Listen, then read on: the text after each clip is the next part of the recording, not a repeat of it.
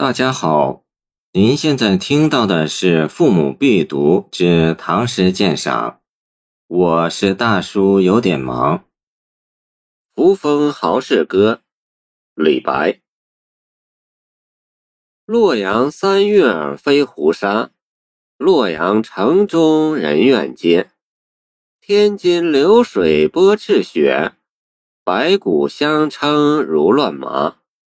我亦东奔向吴国，浮云四塞道路赊。东方日出啼早鸦，城门人开扫落花。梧桐杨柳拂金井，来醉扶风豪士家。扶风豪士天下奇，意气相倾山可移。做人不以将军事。饮酒起故尚书期，雕盘已时会众客。吴歌赵舞相风吹，愿长春陵六国史。开心写意君所知。堂中各有三千事，明日报恩知是谁？抚长剑，一扬眉，清水白石何离离。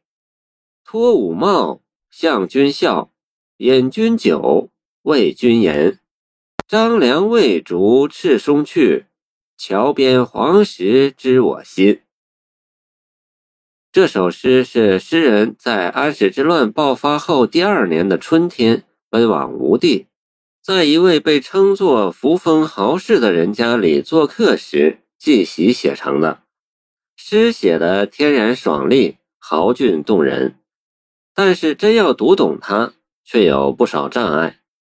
首先遇到的一个问题就是扶风豪士为何许人？